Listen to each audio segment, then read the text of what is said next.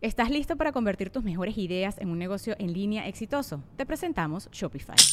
Tal vez no lo sabías, pero nuestro podcast More Than Mamis es un negocio y lo empezamos por supuesto para desahogarnos y hablar sobre la maternidad, no para convertirnos en expertas de ventas y del e-commerce. Así que sí, necesitábamos ayuda para vender nuestro merch y poner en marcha nuestra tienda. ¿Y cómo suena con Shopify? Llegó otra venta. Shopify es la plataforma de comercio que está revolucionando millones de negocios en todo el mundo. Ya seas un emprendedor desde tu casa o desde donde sea, Shopify es la única herramienta que necesitas para iniciar, administrar y hacer crecer tu negocio sin dificultades. Con Shopify puedo gestionar pedidos, envíos y pagos desde cualquier lugar, brindándote toda la información y estadísticas de tus ventas al detalle. Regístrate para un periodo de prueba con tan solo un dólar al mes en shopify.com barra sonoro, todo en minúsculas Ve a shopify.com barra sonoro para llevar tu negocio al siguiente nivel. Shopify.com barra sonoro. Welcome to the Listening Time Podcast. I'm Connor, and I hope you're all doing well today. I'm a little bit under the weather. I'm sure a lot of you have heard that expression before. In English, when we say that we're under the weather, it just means that we're a little sick. So I'm a little bit sick, and you might be able to hear that in my voice. But uh, I'm going to try to record this episode anyway because I want to keep my same rhythm of one podcast episode per week. And I know that you all expect a new episode every Monday. So I want to keep that rhythm and I want to make sure to record an episode even if I'm a little sick. Uh, the sound quality is still not the best. I'm still waiting on my Wi Fi in my new apartment. I still don't have Wi Fi, and so I'm using my cell phone data, but my data on my cell phone doesn't work very well in certain parts of my apartment. So I have to record this where uh, the data works well. And unfortunately, that's near the window. And so you hear some noises from outside the window. I apologize for that. I hope that in the next episode, uh, I'll have better sound quality because hopefully I'll have Wi Fi and I'll be able to record uh, in a part of my apartment that isn't so noisy.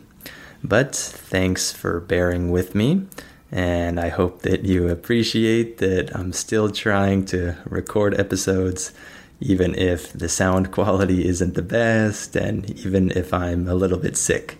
I still want to record episodes. So, in today's episode, we're going to talk about renting an apartment. This is a topic that's on my mind because I just recently rented a new apartment. And so I thought it would be interesting to talk a little bit about that. To be honest, I've never rented an apartment in the US as an adult, so I don't have much experience with that. So most of what I'm going to be talking about is about renting an apartment in Mexico. And before we get started, remember that you have access to the transcript for this episode in the episode notes. So just go down to the episode notes and click on that link if you need the transcript. And of course, remember to sign up for our $1 listening practice seminars and share this podcast with anyone who might find it useful. All right, let's get started. Are your ears ready? You know what time it is. It's listening time. Okay, so first of all, let's talk about searching for a new apartment. So, there are many different ways to search for an apartment nowadays. I think maybe the number one way is through certain websites. So, for example, in Mexico, there are probably four or five pretty big websites that people use to advertise apartments and to search for apartments. Uh, I think that in the US, uh, these websites are even bigger and people use them even more. Uh, here in Mexico, people use them, but I think that a lot of people also prefer other methods as well. For example, through Facebook. Many people here use uh, the Facebook Marketplace feature to find rentals uh, near them. So we did this when we were searching for this apartment. We used Facebook Marketplace. And I think, if I remember correctly, that's how we found this apartment. So that was a good resource for us. There's also the option of using a real estate agency. These agencies are those that help you buy or sell or rent properties. So if you contact an agency like this, they can tell you uh, what apartments are available in the area and they can help you with your search. And of course, if you own an apartment and you want to rent it out to other people, these agencies are also helpful for you in that situation as well. In English, when we use the term rent out, for example, I'm renting out my apartment, this means that I am the person who owns the apartment and I'm renting it to someone else, right? The people that I rent it to are called the tenants. So the tenant is the person who rents the apartment and I am the owner. So if we say rent out, we're referring to uh, renting the apartment to someone else. If we just say the word rent, it usually means that you're the one who is renting from an owner. So, uh, when you're searching for places, of course, uh, you can use real estate agencies, Facebook, websites, and also, you can use the newspaper. I know many people nowadays don't use or don't read physical newspapers anymore, but uh, actually, in places like Mexico, you can still use newspapers to find apartments for rent. Uh, that's actually how my wife and I found our first apartment in Mexico. Uh, it was through a newspaper listing. In English, when we use the word listing, we're referring to some type of advertisement for an apartment. So if we say an apartment listing, we're talking about an advertisement for an apartment in a newspaper or online or on Facebook, etc. So you can find apartment listings in the newspaper. So that's another option uh, that you have when you're searching for an apartment. All right, now let's talk about prices. So I'll just talk a little bit about uh, some of the price differences that I've seen in apartments in the cities that I've lived in. So in Guadalajara, Mexico, where I spent the last uh, four or five years or so, uh, apartments are very cheap compared to the US. For example, if you pay about $300 per month, you can get a decent apartment in a decent area. And this apartment will probably have two or even three bedrooms, and you probably have a good amount of space. If you want to pay more, for example, if you want to pay like 700 or $800 per month, you can live in a very good apartment. You can live in a luxury apartment in some areas of the city.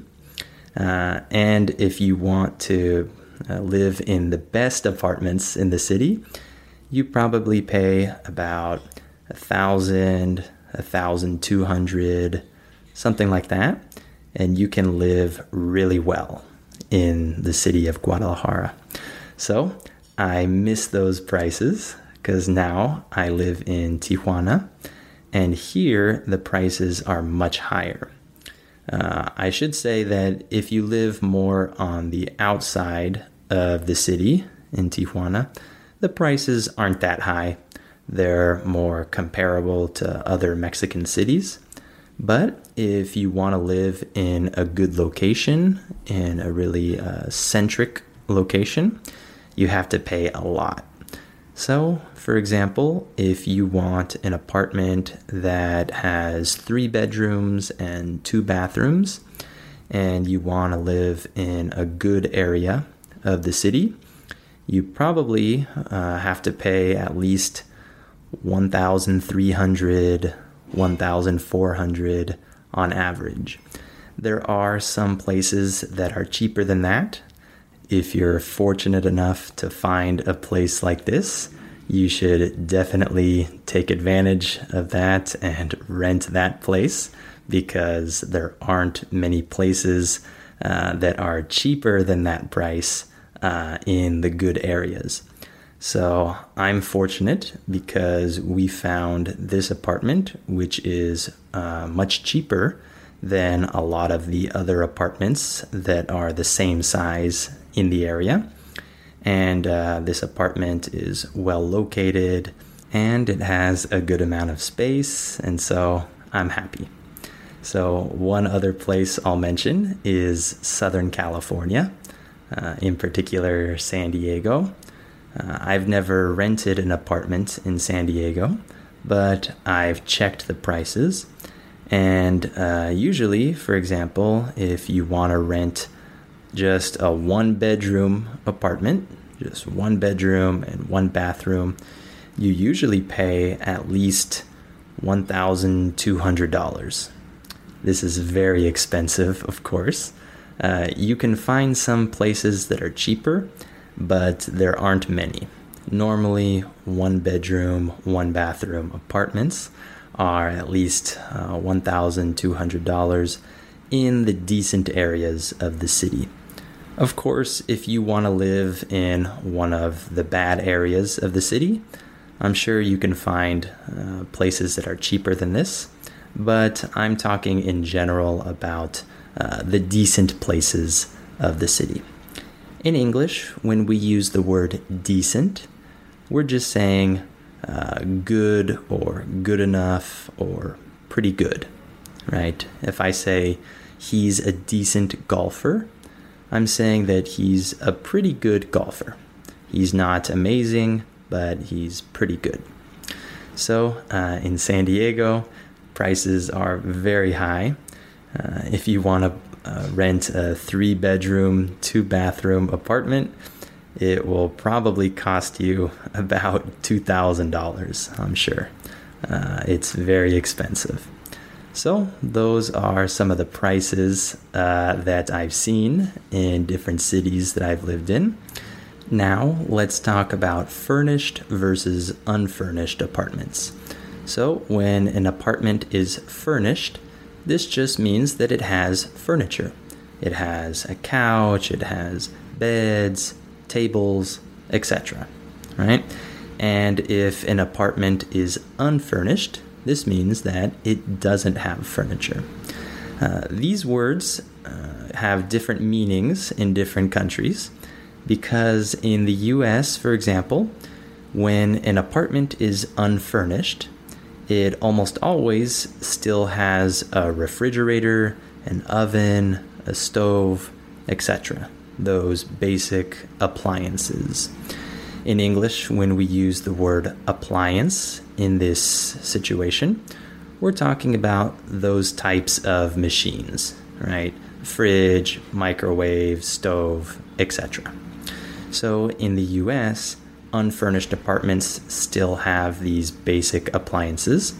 But for example, in Mexico, an unfurnished apartment usually doesn't have any appliances. There's no refrigerator, there's no stove, there's no oven, nothing.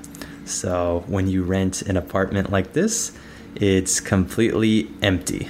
So this is a very different situation because you have to buy everything when you move into an unfurnished apartment in Mexico.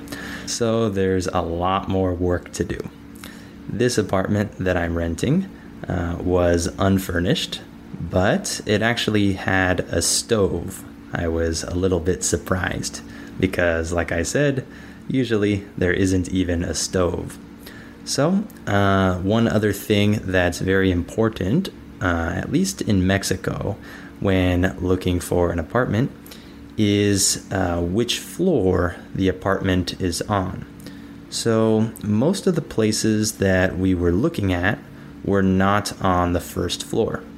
They were on the second floor, the third floor, the fourth floor. And you might be thinking, well, that isn't really a problem, right? Well, in Mexico, yes, because many of the apartment buildings in Mexico do not have elevators. I would say that most of them don't have elevators. So, for example, in my apartment building, I think there are like five, six, seven floors. I don't remember exactly. But there is no elevator. So people have to climb up the stairs five, six, seven floors to get to their apartment. For me, this is crazy. I can't imagine doing that. Uh, so it was very important for me to find an apartment on the first or second floor. Um, and so I found this apartment, which is on the first floor. So I'm very happy about that too. Uh, one important note is that in British English, when you say first floor, you're actually referring to uh, the floor that is above the ground. Uh, it's above ground level. Uh, we call the first floor in American English, we call the first floor the floor that is uh, at the same level as the ground. But in British English, they call this the ground floor. So if you're talking to a British person and you say first floor, they're going to assume you're talking about the floor above the ground level. Uh, whereas if you're talking to an American and you say first floor, they're going to assume you're talking about the lowest floor that's uh, level with the ground. When we say that something is level with something else, we just mean that it's on the same level as that thing. So, for me, it was very important to find an apartment on the first or second floor because uh, I knew that it would make our lives much easier. Uh, another thing when it comes to moving is having to move all of your stuff, all of your furniture, all the appliances, and getting all of that stuff inside your apartment. This is also a headache in English, when we say that something is a headache, we're saying that something is very annoying, it's difficult, hard, uh, like that. So it can be a headache to get all of your stuff into your new apartment, uh, especially if you have to buy new stuff and you have to get it delivered to your apartment because uh, the people who deliver it uh, come at different times uh, in the day, and so you don't know when they're going to come, and so you have to be home all day, and it can be a little bit complicated. So that was a little bit of a headache for us uh, these last couple weeks, but we have almost everything that we need now.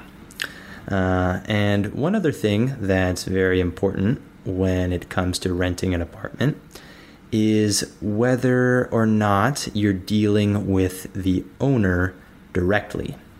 Uh, when I say dealing with, to deal with someone, I just mean that you are uh, negotiating and talking directly to the owner. So, uh, in Mexico, for example, um, if you deal directly with the owner, uh, it's usually much easier to rent the apartment. They have fewer requirements and the process is smoother. In English, when we say that uh, a process or something is smooth, we mean that there aren't many complications. It's easy, it's smooth. So, when you deal directly with the owner of an apartment, the process is much smoother. However, when you deal with a real estate agency, uh, the process is always harder and it takes longer and there are more requirements and it's not fun.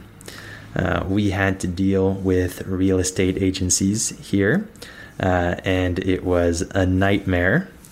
In English, when we say that something is a nightmare, we mean that something is horrible.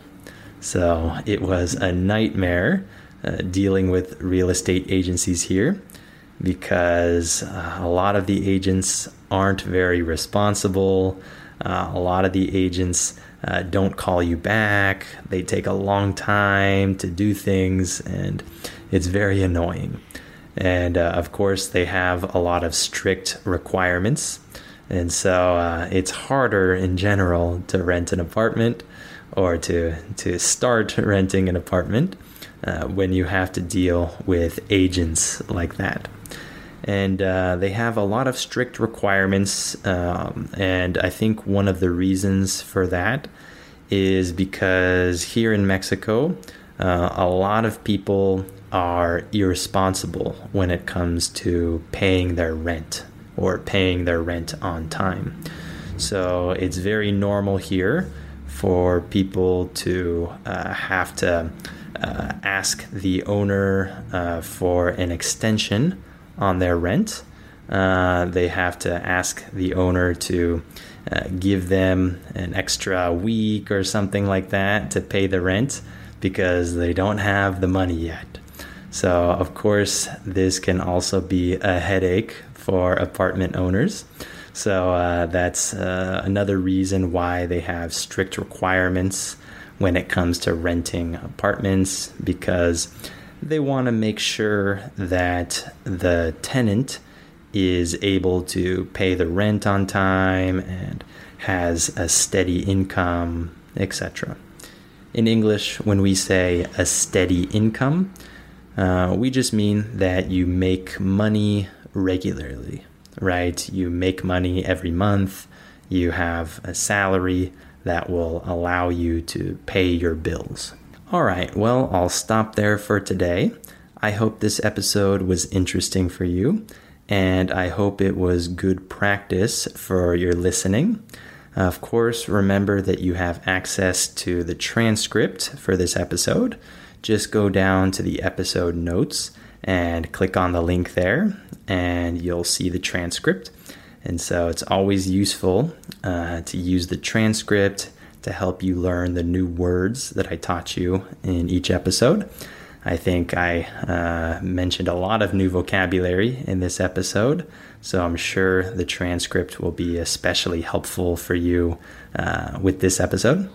So, uh, again, uh, please share this podcast with anyone who might find it useful and help it grow. I really appreciate all your support. And uh, I really appreciate the fact that uh, you guys are tuning in every week and listening to all these episodes. I really hope that this podcast is helping you improve your listening. All right, well, thank you for listening to this episode, and I hope you'll come back for episode 37 of the Listening Time podcast.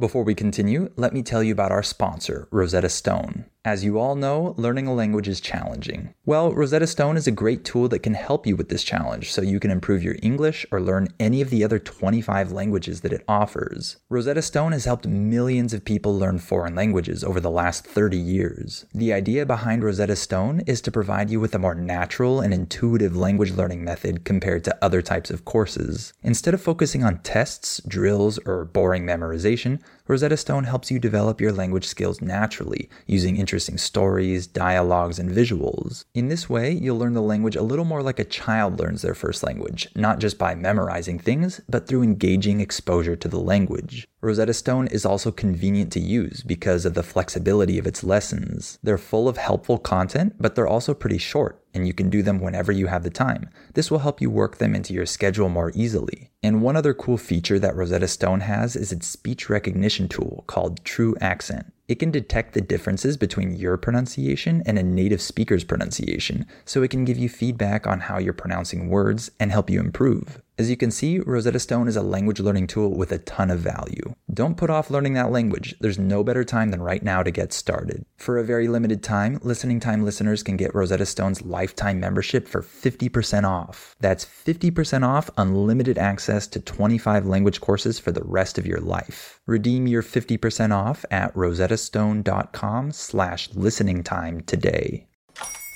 Hola, buenos días, mi pana. Buenos días, bienvenido a Sherwin Williams. ¡Ey! ¿Qué onda, compadre?